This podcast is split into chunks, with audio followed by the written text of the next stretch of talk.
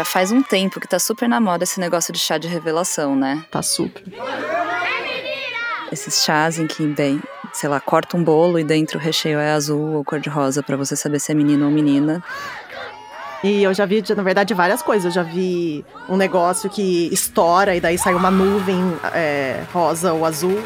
Tem toda a inventividade. Eu já vi um que uma drag dançava e depois levantava a roupa e a lingerie era rosa ou azul. Não, sempre só tem essas duas opções de rosa e azul. E eu nem vou entrar aqui na problematização dessa questão de cor de menino e cor de menina, né? E assim, a gente sabe que o sexo de nascimento não é o que determina o gênero que a pessoa vai se identificar quando ela crescer. Uhum. Então, querem saber o sexo do bebê? Quero. Quero. Mas, na verdade, o que eu queria falar aqui é sempre sobre essas duas opções. Olhem bem entre as perninhas. Que a gente, na verdade, sei lá, vai ter um filho, você só pergunta se é menino ou menina. Uhum. Vai fazer ultrassom? É menino ou menina? E a gente nunca para pra pensar que, na verdade, existem mais opções do que essas duas, né?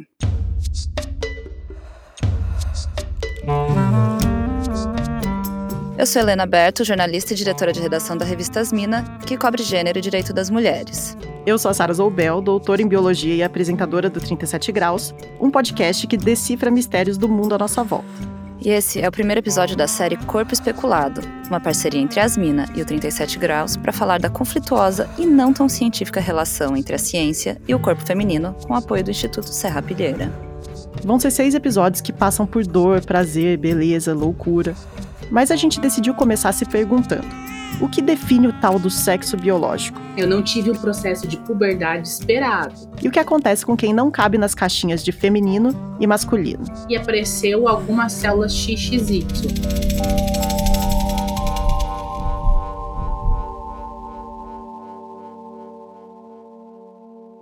E foi você que foi atrás dessa história, né, Helena? É, então, eu fui atrás dessas perguntas e eu queria começar contando a história da Thaís Emília Santos. Eu tenho 44 anos, Ela é uma educadora sexual, pesquisadora. psicanalista, escritora. Hum. E quando ela estava grávida em 2015, lá pelo quinto mês da gestação, o médico viu no ultrassom que tinha alguma coisa diferente do esperado com a criança. É, ai, o que tu tá vendo? Que a gente achou que era um pênis, deve ser um clítoris aumentado. Olha o bebê que está vindo por aí, pode ter uma aparência assustadora. Você quer interromper a gestação? Nossa. Isso num país em que não dá direito ao aborto, mesmo quando as mulheres querem interromper a gestação.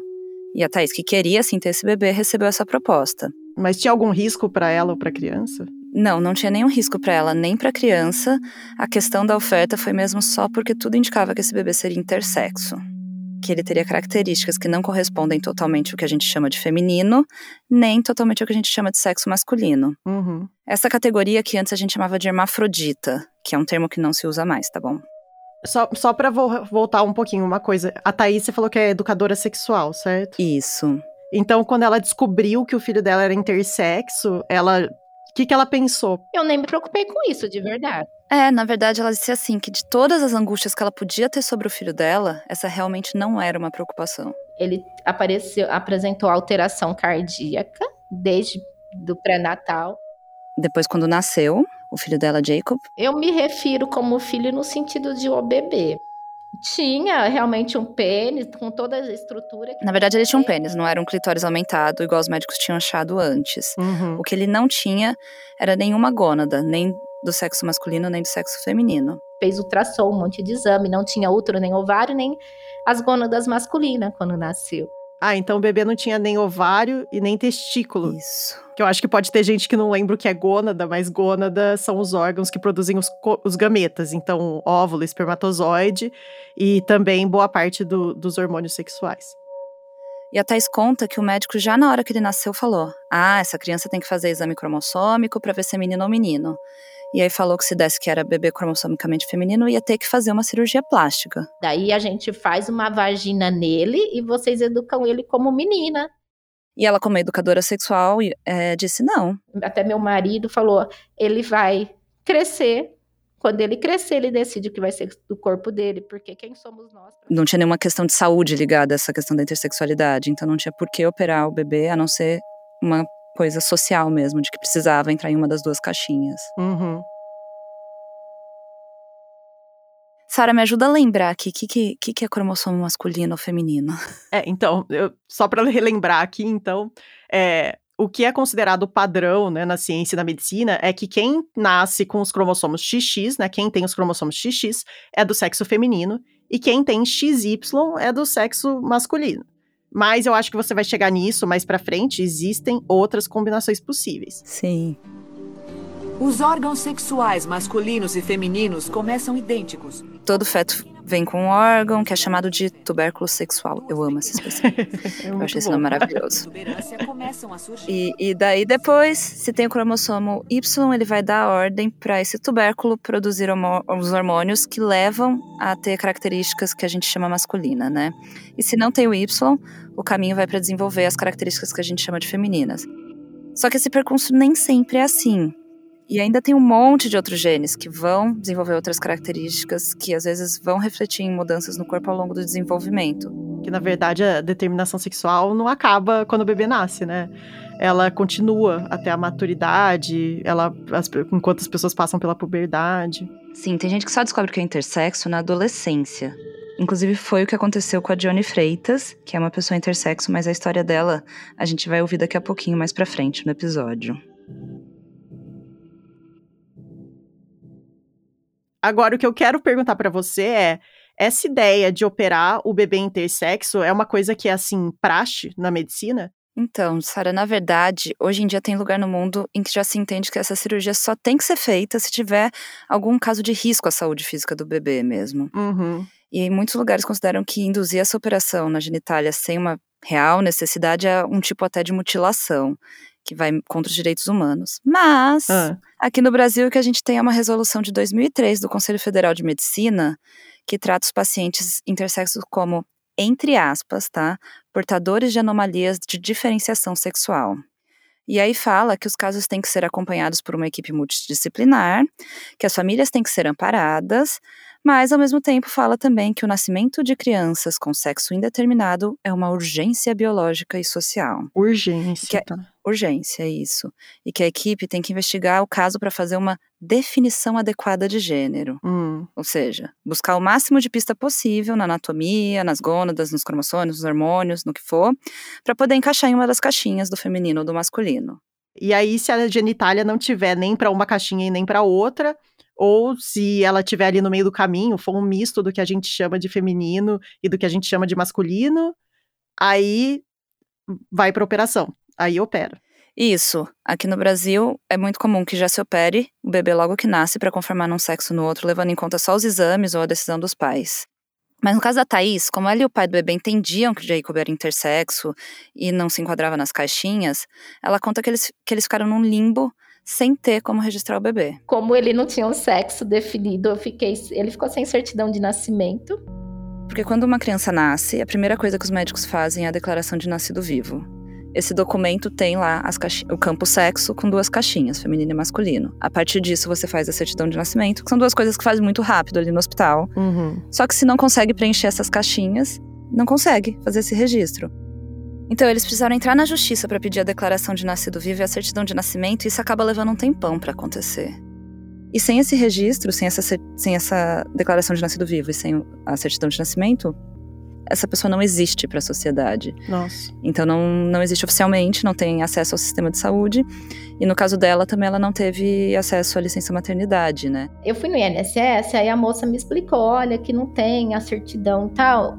Se ele tivesse, fosse nat morto, tivesse morrido, você conseguia tirar a sua licença. Então eu pensei, nossa, então se a mãe perde o bebê, ele tem mais direito do que. Tipo assim, eu fiquei pensando essas coisas, sabe? A Thais estava fazendo doutorado na época, por coincidência sobre direitos humanos, o doutorado dela, e ela, come- ela não conseguiu tirar a licença maternidade do doutorado, então ela ia para as aulas com o bebê no colo. E ela teve que explicar para os colegas lá essa questão. Falou: gente, então, eu tô vindo, vindo para cá com o meu bebê no colo, porque eu não consegui a licença maternidade, ele é intersexo, etc. Contou toda a história. Eu preciso assistir aula, ele é cardíaco, ele precisa de cuidado, tem que amamentar, eu posso ficar na aula com o bebê. Aí todo mundo, nossa, que absurdo, lógico que pode, que, que é isso? Não acredito que isso acontece no Brasil. Na sala tinha pessoal de várias formações, advogado e tal. E daí que começou toda uma jornada dela, por causa disso, de se engajar no movimento intersexo e de lutar por direitos, né? Que, que tudo isso que aconteceu é, foi levar ela a lutar e transformar, inclusive, a situação das crianças que nascem intersexo aqui no Brasil hoje. Mas é muito louco pensar que um bebê nasceu em 2016, intersexo, e não dava para registrar a criança. A não ser que você fizesse uma escolha, né? Pois é, e a maioria dos casos termina em cirurgia. É, mas a Thaís foi tentar o caminho da burocracia mesmo, pelo menos para conseguir fazer o registro com sexo indefinido. Ela ficou dois meses esperando assim num limbo, até que fizeram um teste genético no bebê. É, aí fez exame de cariótipo, né? Porque, né, não conseguiam pensar em registrar, né? XY tinha que ser menino, XY, XX menina. Daí identificou que era cromossomicamente masculino, é, tinha mais cromossomos XY, né? Então decidiram registrar como sexo masculino e ele passou a ter direitos. Mesmo que na prática, na verdade, o bebê era intersexo, já que cromossomo não é tudo. Não é. Isso me leva a uma outra questão, assim, acho que a gente tem muita coisa para falar dessa história da Thaís mas, e do filho dela, mas ouvir essas histórias me faz sempre pensar, né? É o que que define, né? Uhum. O, como você vai marcar nessa caixinha do, do, da certidão de nascido vivo, qual que é o principal critério? Então é a presença de uma vulva e de um pênis? Ou a gente vai fazer o ultrassom e ver se tem testículo e ovário, tem útero? Ou tem a ver, na verdade, com os hormônios, né? Como em muitas coisas de esporte definem, né? Se é testosterona demais, é é masculino, se a testosterona de menos é feminino, ou ainda é, é o exame de cromossomo, o X e o Y. É, e daí, no caso das pessoas intersexo, né, como que define se a pessoa. Tem casos de pessoas que são XX, mas nascem com o pênis, e aí? É, porque tem gente com característica que puxa para os dois sexos, ou estão num ponto que não puxa nem para um extremo nem para o outro. Ou, por exemplo, mesmo uma mulher cis como, como nós, né? Uma pessoa que quando nasceu foi identificada como sendo do sexo feminino e também se identifica do gênero feminino. Pode ser que um dia ela vai fazer um exame de cromossomo e descubra que não é exatamente XX, né? Sim. Ou um dia ela vai e faz um teste hormonal e os níveis de testosterona ficam acima do que é considerado normal pro sexo feminino, como você falou, né? Como é que vai definir? Vai colocar em qual caixinha essas pessoas? Então, vai dando um bug no cérebro, né? É uma daquelas perguntas que parece muito fácil, mas e parece superficialmente, parece assim, ah, óbvio, você aqui, eu ali e acabou, né? Mas na hora que você começa a destrinchar, olhar um pouquinho mais é, perto, você já começa a ver que não tem uma resposta. E na verdade acho que é isso que é o interessante, é porque o corpo intersexo, ele rompe com o binarismo do corpo. As pessoas intersexo, elas colocam em choque essas definições que a gente tem de, de sexo feminino e masculino, né? Uhum. E, e, e gera um monte de, de reflexão sobre isso. E assim, acho que todos os estudos de gênero têm falado muito sobre a questão de que existe gênero e existe sexo, né? Uhum. O sexo biológico seria aquilo com que você nasce, tem a ver com seus órgãos reprodutivos é, ou na verdade com os cromossomos, enfim, essa é a pergunta que a gente está fazendo aí. Já o gênero é aquilo que é socialmente construído, hoje que a gente entende que tem a ver com que a pessoa se identifica. Uhum. Independente do sexo biológico, dos órgãos que ela nasce, a pessoa pode se identificar como homem, como mulher ou como nenhum dos dois, ou com ambos até. E eu acho que tem essa impressão, né, de que gênero é super complexo, existe um espectro, você pode se identificar como uma coisa com a outra, e o sexo é como é, simples, entre mil aspas, né? Você nasce é biológico, tem a ver com reprodução, XX, XY.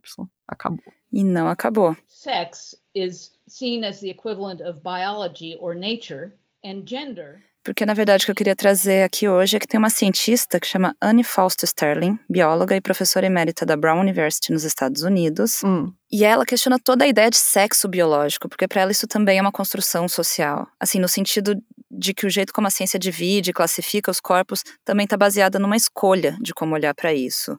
E essa escolha também é feita por pessoas que estão inseridas numa sociedade, né? Então é influenciada por essa sociedade.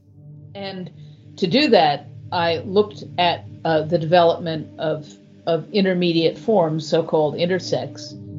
E ela se dedicou muito a estudar a intersexualidade, toda a história da intersexualidade, é, da relação da medicina com a intersexualidade. Ela tem alguns livros publicados sobre isso, e um deles se chama Sex in the Body, é, sexualizando o corpo. Hum. E a partir de, de, estudar pessoas intersexo, ela vai vendo isso, inclusive de como a relação da medicina com as pessoas intersexo mostra como isso é uma construção, de como os médicos fizeram uma escolha, a ciência, os médicos, os estudiosos, fizeram uma escolha é, de ignorar esses corpos que sempre existiram, que fogem do binarismo homem-mulher, para insistir de que só existiam duas opções. Então o que ela questiona não é tipo, ah, não existe sexo biológico e foi a ciência que inventou a diferença. É, é mais assim, ok, existe a diferença, mas ela é muito mais complexa do que essas duas caixinhas que a gente criou para classificar esses corpos. Exatamente, isso aí. Isso é que o determinismo biológico mais raiz, vamos dizer assim, ele tem dentro de si, que é explicar como se fosse um desvio e não explicar como se fosse diversidade.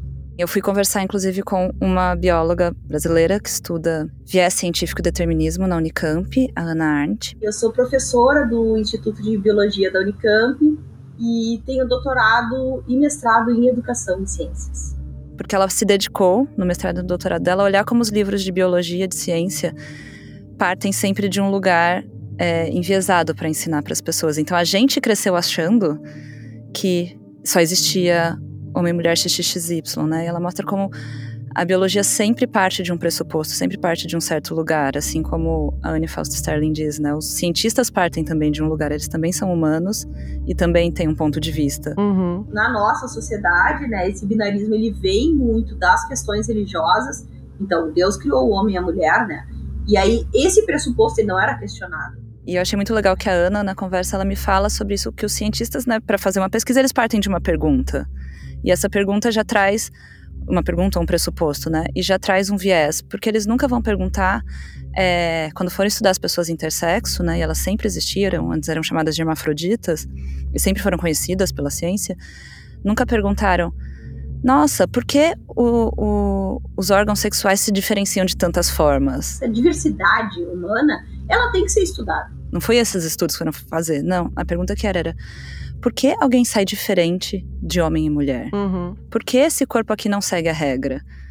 Então sempre teve uma decisão de tratar algo como normal e algo como anormal.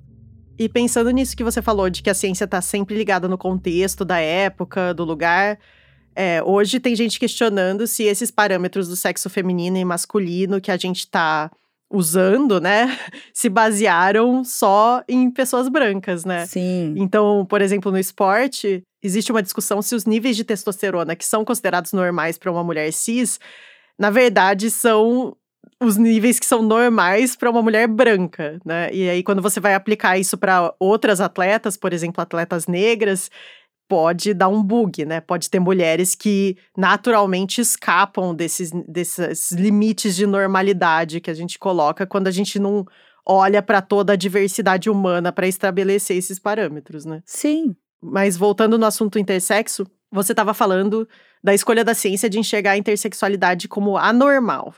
É, e eu queria saber se sempre foi assim. Mais ou menos, viu? Porque, assim, que tem registro, sei lá, desde Aristóteles, de pessoas hermafroditas, então os primeiros cientistas, que não eram bem no padrão de cientista de hoje, já observavam, e que a medicina estuda esses corpos desde que ela começou. Hum. A Anne Fausto Sterling fez um levantamento muito grande, assim, da bibliografia que existe sobre isso, sabe? É, enquanto no, no, começo esses corpos intersexos eram estudados com interesse para entender o funcionamento deles, a partir do século XVII, eles passaram a estu ser estudados como anomalias para tentar explicar, na verdade, o desenvolvimento do que era considerado normal, ou seja, o masculino e o feminino. Então, peraí, teve uma, uma época antiga em que, na verdade, os intersexos estavam mais aceitos como parte da diversidade do que tinha uma caixinha. Isso. E daí foi só, tipo, no século XVII mesmo, com um pesquisador que chama Theodor Albrecht Klaus, né? devo estar falando o nome super errado, desculpa, que disse que são as gônadas. Foi esse cara que virou e falou: é a gônada que define o sexo. Então, primeiro que antes, né, tinha toda uma variedade de hermafrodita, porque era Hermafrodita, a gente tá usando a palavra, ela não é mais usada hoje em dia, tá? Mas era a que usavam na época. Uhum. Se considerava a genitália, se considerava a aparência física, um monte de coisa. Inclusive, como se identificava muito depois de adulto, eram, por exemplo, homens que engravidavam. Então, ah, então é hermafrodita. Daí, com esse cientista, o das gônadas, vir, é, virou só assim, passou já se reduziu o número. Tem ovário é mulher, tem testículo é homem, tem ambos, hermafrodita. Então, tinha que ter ambos. Então já caiu pra caramba o número das pessoas que eram categorizadas como intersexo. Então, nesse caso, se você tinha um ovário, mesmo que você tivesse um micropênis ou um clítoris grande, por exemplo, é, você ia para a caixinha do feminino. E quem tinha um testículo, mesmo que não tivesse pênis ou que a pessoa, por exemplo, engravidasse, ia para a caixinha do masculino. Essas pessoas já eram tiradas da categoria hermafrodita, mesmo que na verdade elas fossem intersexo. Exatamente. Então já aí já começa a ter tipo uma invisibilização desses corpos, porque eles vão sumindo dos registros médicos mesmo. Se antes registrava um monte de gente, depois desse cara parou. Agora é só quem tem testículo e ovário. Se não tem essas duas coisas, não registra. E o detalhe é que muitas vezes para saber se tem testículo e ovário precisava fazer um exame invasivo. Que na época não tinha ultrassom, não era tão simples, então. Eu não consigo. já Vai abrir. É, basicamente era depois de morto. Uhum. Então, assim, quase ninguém mais era intersexo. Então, vai tendo também uma, uma coisa de sumir com essas pessoas mesmo. Elas, ah, é anormal porque olha como é raro. Olha que raro. Não é o normal, é raro. Só que, na verdade, foi se criando uma, um jeito de categorizar que era reducionista. Não é raro. Não é uma coisa rara a intersexualidade. Não é que são poucas pessoas. Qual que é a frequência? Então, essa é uma pergunta meio complicada de responder, porque na verdade tem vários estudos e eles chegam com estimativas bem diferentes. Tem uns que falam de uma criança intersexo para cada 2 mil nascimentos. Também tem outros que falam de um para cada 500. Hum. A Anne Fausto Sterling fez um levantamento de toda a literatura médica sobre isso, porque assim, acho que é importante trazer que é uma coisa muito difícil de se quantificar, porque se opera o bebê, já registra no, no sexo feminino ou masculino, então já nem sabe que é intersexo, então não é simples. Ela fez um levantamento de literatura médica e criou uma estimativa de que 1,7% dos bebês nascidos seriam intersexo. Isso quer dizer, calma aí, porque eu fiz uma conta. 1,7 parece muito. 1,7% é muito. Se a gente for pensar em 2021, aqui no Brasil, onde nasceram 2.619.385 bebês, isso queria dizer 44 mil intersexo. Nossa. Eu não tinha ideia que era tão comum, assim, ou tão frequente. É algo muito subnotificado mesmo, assim, tanto pela cirurgia quanto por muita gente que. Porque tem muita variedade de intersexualidade. Então, alguns são muito visíveis nos órgãos, na, na vulva, no pênis e na diversidade que tem ali. Outros são só nos órgãos internos, são só nos hormônios ou só no cromossomos, as alterações. Então acaba nem descobrindo, algumas pessoas nem descobrem que são intersexo, ou só descobrem na adolescência, e daí isso acaba não indo para os registros. É, e também porque os critérios e a fronteira entre uma coisa e outra não parecem ser super bem definidos, né? Sim. Então esses números podem ser bem maiores, na verdade, sem falar de todo o preconceito que existe na sociedade sobre isso. Então, muitos pais acabam escolhendo não registrar, não notificar esses casos, então. E de fato, se a gente for pensar, no ano em que, que Jacob nasceu, é, eu fiz um levantamento no, no DataSUS e foram pouco mais de 500 bebês registrados como indefinido. Naquele ano, os pais precisavam entrar na justiça para conseguir fazer isso. É, mas se pensar que de 40 mil para 500 e poucos tem um, um, contraste bem grande. Então, tem uma subnotificação, pode ter também uma variação de cálculo, de regiões e de lugares do mundo, assim, mas achei um número interessante para a gente pensar. Há quem advogue que tem a mesma prevalência da população ruiva, por exemplo. Eu conversei com um médico, o Magnus Dias da Silva. Sou professor aqui da Universidade Federal de São Paulo. Ele é endocrinologista, pesquisa pessoas intersexo e trabalha no ambulatório, no grupo de estudos de intersexo e no ambulatório com atendimento a pessoas intersexo na Unifesp, aqui em São Paulo. E ele fala. A gente tem variações no rim, no baço, no fígado. Tem muitas variedades de corpo e a gente não considera as coisas anormais. Tem os mais comuns. Uhum. Tem o que é mais comum e o que é menos comum. E não o que é normal ou anormal. Eu posso ter um rim em ferradura, que a gente chama, um rim parece um C, né? Que, mas ele funciona. Qual é a razão de fazer uma cirurgia no rim em ferradura, por exemplo? E é só no caso do que toca essa questão de gênero, porque é uma questão muito forte na nossa sociedade da diferenciação sexual. Enfim, a gente vai entrar em mil outras questões, né? Que a, a diferenciação sexual entre homens e mulheres também é muito estruturante da nossa sociedade. Então, pega numa questão muito importante que se decide que precisa operar, fazer uma cirurgia num bebê recém-nascido que não é necessária para a saúde. Porque eu fiquei me perguntando, né? Enquanto falava, ah, faz cirurgia quando nasce, tem que fazer acompanhamento médico. Você se pergunta, afeta a saúde? Uhum. Essas pessoas intersexo estão em risco de vida? Sei lá, eu, eu fiquei com essa dúvida, sabe? Uhum. E, e eu perguntei para ele, ele falou que em alguns casos, sim, existem casos em que de fato uma cirurgia é necessária. Alguns bebês, por exemplo, que nascem com a vagina conectada com a uretra ou conectada com o ânus, assim, porque acaba afetando, é, em alguns casos afeta muito ali todos esses canais. Então, alguns casos têm necessidades de cirurgia mesmo logo que nasce. Então, é importante que essas crianças sejam identificadas e tenham atendimento. Alguns outros casos precisam de acompanhamento hormonal desde pequeno para repor algumas coisas que são alguns hormônios ou, ou que são bloqueados ou que não são produzidos ou são produzidos demais para que tenham um desenvolvimento saudável. Em alguns outros casos nem isso precisa, vão crescer, viver e eventualmente vão questionar é, a diferença do seu corpo ou não e, e daí o que ele traz também é que é importante que tenha um atendimento multidisciplinar com assistência social e psicólogo para que essas crianças também e as famílias possam entender e saber como lidar com o que elas estão passando, né? Estão vivendo assim. Eu lembro assim das minhas aulas, eu acho que quando é, tem essas alterações cromossômicas, né? Porque o X e o Y, que são os cromossomos sexuais, eles não afetam só a formação da genitália e das características sexuais, tipo peito, testículo, pênis, vagina. Não é só isso, né? Eles afetam, na verdade, eles afetam o desenvolvimento do corpo inteiro. Então, se a pessoa tem alterações cromossômicas, ela pode ter, não necessariamente vai ter, mas pode ter questões de saúde em outras áreas do corpo, que é o que você tá falando, né? E ela pode ter que ser tratada para isso, não é necessariamente a genitália que é o problema, às vezes, numa, numa síndrome cromossômica. É, na verdade, a maioria dessas cirurgias que fazem em bebês são plásticas, né? Uma coisa é o acompanhamento médico para que tenha uma saúde, outra coisa é fazer uma cirurgia plástica para que se tenha um órgão sexual de acordo com o padrão que a sociedade diz que é o que tem que ser. E, diga-se de passagem, são cirurgias muito complexas, porque envolvem ou às vezes reduzir um clitóris, às vezes abrir um canal vaginal e às vezes construir um pênis. Então não são cirurgias simples. E num bebê, né? Num bebê, num corpo que ainda vai mudar muito, então a pele estica. Eu nunca vi nenhuma condição que tenha sido um único procedimento cirúrgico. Em geral, tem vários retoques. Isso sem falar nos casos em que os pais escolhem operar o bebê para ter uma genitália do sexo masculino ou feminino, e daí quando essa criança cresce, ela acaba se identificando com outro gênero. Uhum. E daí ela vai querer ter a outra genitália diferente da que escolheram para ela.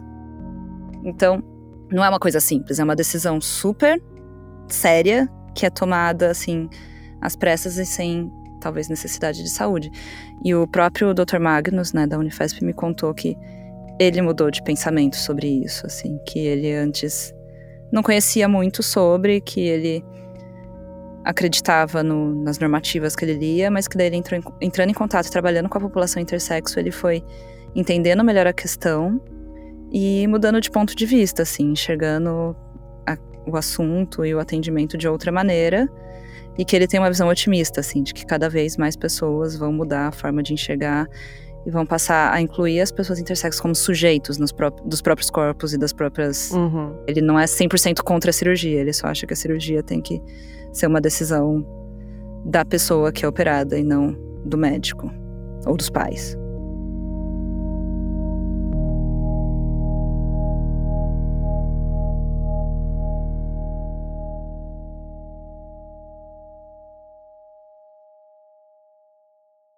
A Anne Fausto Sterling, a pesquisadora norte-americana que eu já comentei, ela também mostra nos levantamentos dela que na década de 50 e 60, a orientação dos médicos era que muitas vezes eles não só fizessem a cirurgia, mas que eles não contassem para as famílias o motivo. Como assim, né? Que não contasse que o bebê era intersexo. Então era um negócio meio, ah, o bebê nasceu com uma complicaçãozinha aqui, a gente vai ter que operar. Nossa.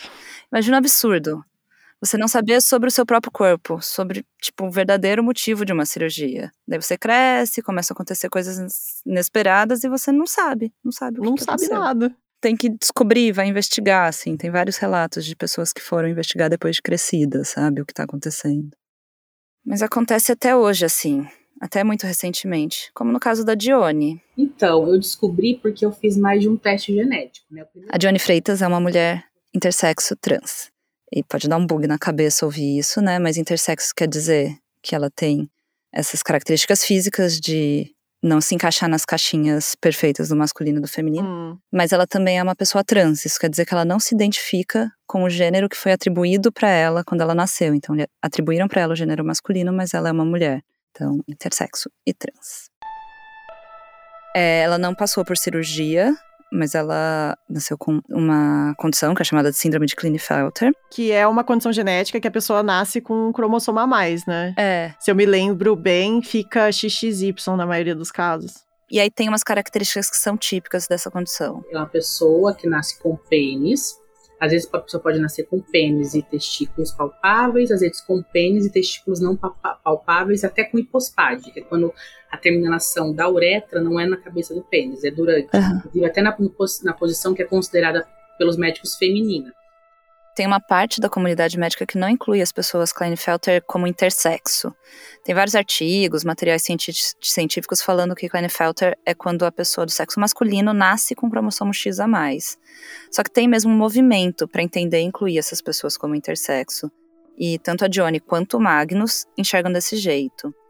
O que pega aí, né, dos últimos testes que eu fiz, é que eu tenho insensibilidade à testosterona. Então, o corpo dela não responde à testosterona como um corpo masculino deveria responder, ela tinha um, um pênis, né? Mas daí na adolescência ela começou a desenvolver características físicas femininas, né? Consideradas femininas. Que é aquela distribuição de gordura, né? Aumento da mama, aos poucos aumentando.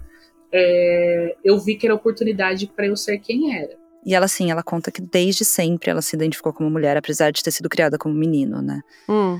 Ela procurou acompanhamento médico na época e os médicos sabiam que ela era intersexo, que aquilo era os sintomas todos, o quadro dela era de uma pessoa com a síndrome de Klinefelter, mas disseram para ela só que, ah, você tem uma alteração hormonal, a gente precisa repor testosterona para você ter o desenvolvimento de um menino. Ela teve um estalo e falou, mas calma aí, eu sou uma menina, eu não sou um menino. E foi quando eu tive esse estalo de, nossa, eu preciso tomar testosterona para ser de meninos, para ser como as meninas eu preciso tomar o contrário. E o médico disse: não, você tem que tomar testosterona dela. Não, não quero, eu quero tomar o hormônio feminino e desenvolver melhor minhas características femininas. E não, nenhum médico quis acompanhar ela. É, eu fui pesquisar a gente achava na internet, né? É... E daí ela entrou no Orkut, lembra do Orkut, que vai, dizem por aí que vai voltar, numa comunidade de pessoas trans. Daí eu fui atrás, as meninas falaram alguns nomes lá de injeção, eu fiz automedicação, né? Eu fiz uma automedicação por anos, porque como os médicos não queriam me acompanhar. Nossa. É muito louco isso. Tipo, a vontade dela não foi levada em consideração. E ela era uma adolescente, já era uma pessoa capaz de opinar sobre a própria vida. E daí vem que, na verdade, assim, ela não estava entendendo o que estava rolando até quando ela estava com 18 anos. Ela decidiu fazer um teste cromossômico para entender o corpo dela, entender o que estava acontecendo ali. E daí ela descobriu. Apareceu várias células XY e algumas XXY. E, e, é algo que os médicos já deviam saber, né? Uhum. Tanto que eles sabiam que ela era Klinefelter pelos aspectos clínicos dela. Mas não tinham explicado isso para ela como uma condição intersexo. Era quase como um: ah, você é um menino que precisa de umas correções.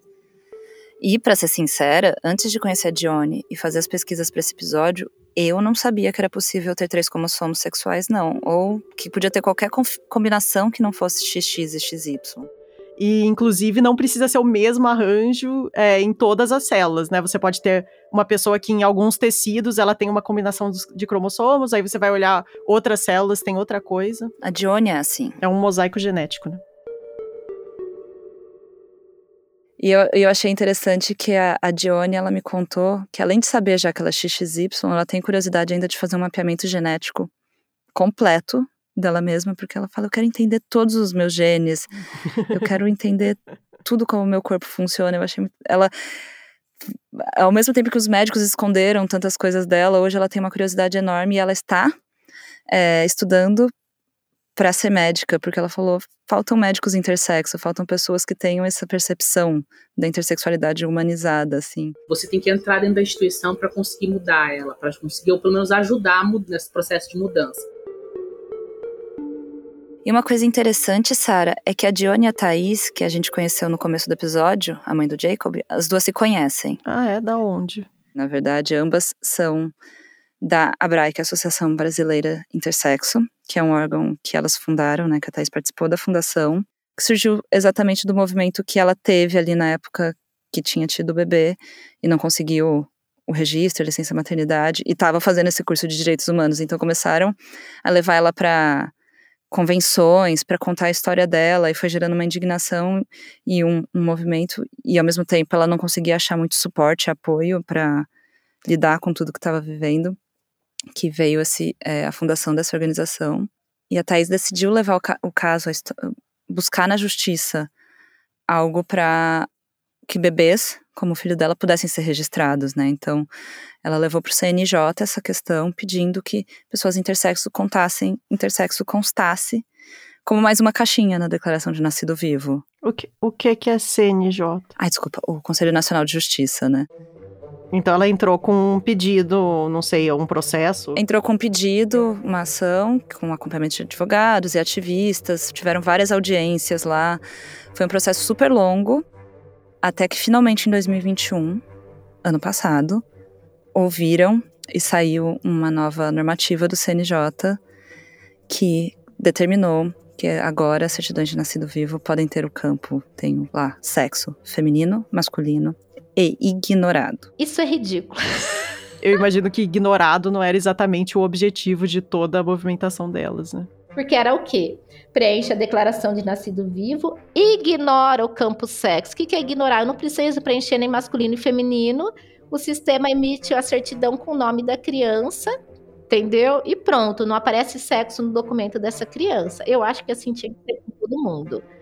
Mas aí, o que, que acontece? Na hora de imprimir, em vez de ficar em branco, aparece escrito sexo e com letras garrafais ignorado. Tem a Vitória, pode registrar esses bebês, pode ter acesso a direitos.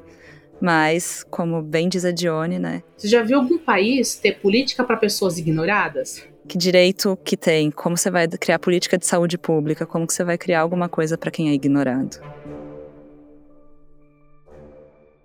E, e um fato triste é de que, infelizmente, Jacob não pôde viver para ver essa conquista. Ele morreu com um ano e meio por causa de um problema cardíaco. Não tinha nada a ver com a intersexualidade, né? A Abra e as pessoas intersexos continuam lutando muito por mais direitos, porque vai muito além da questão legal. É, a principal luta é sobre o atendimento médico humanizado, sobre mudar a normativa do CFM para que não seja mais dito que se opere esses bebês, porque isso inter internacionalmente já é considerado mutilação. Existe toda essa luta para que se mude a visão mesmo médica disso, né? De que a ciência decidiu que só existe sexo feminino e masculino, né? E o que, que ela faz com, com, com quem foge? Normatiza. E não precisa normatizar, não precisa só entrar nessa caixinha. Uhum. Eu, eu até entendo que é, é fácil, né, pôr em duas caixinhas, mas ao mesmo tempo. É fácil pôr, só que exclui, né? É, exatamente, porque é uma coisa, essa simplificação, esse impulso de pôr em duas caixinhas facilita as coisas num nível muito superficial. Mas aí na hora que você vai dar olhar, na hora que você vai dar uma olhada um pouco maior, um pouco melhor para aquilo, você vai ver que muita gente ficou de fora e não teve um critério claro para entrar em uma ou em outra. Então eu posso lhe garantir, Helena, que hoje o entendimento de que isso seja espectral.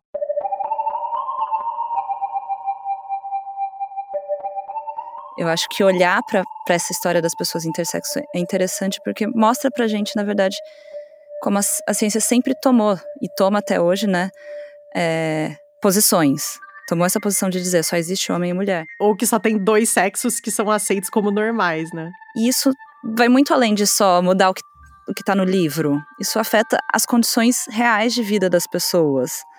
E, e, acho que isso diz muito, na verdade, de tudo que a gente quer falar nesse podcast daqui para frente, né? Do, do corpo feminino, afinal. Não dá nem para saber o que é um corpo feminino se você parar para pensar muito sobre isso. Uhum. Porque, por mais complexo que seja o sexo e a diferença entre os corpos, que a gente ficou conversando nesse episódio um tempão, Muitas vezes isso foi tratado pela ciência como algo simplificado e até com uma noção meio de oposição. Então existe o feminino versus o masculino, né? Muitas vezes colocando o masculino como padrão e o feminino como o outro, uma coisa meio desviante, como se a gente fosse uma versão alternativa daquilo que era esperado. Pois é, e as histórias que a gente vai contar nos próximos episódios, elas mostram algumas das consequências dessa visão que impacta a nossa vida até hoje. A gente vai também tentar entender os motivos por trás desse viés, que geralmente tem um pezinho ali no, no controle, no utilitarismo dos corpos do sexo feminino. E o que tem tudo a ver com o contexto em que a gente vive e o que marcar o passado da ciência e da medicina.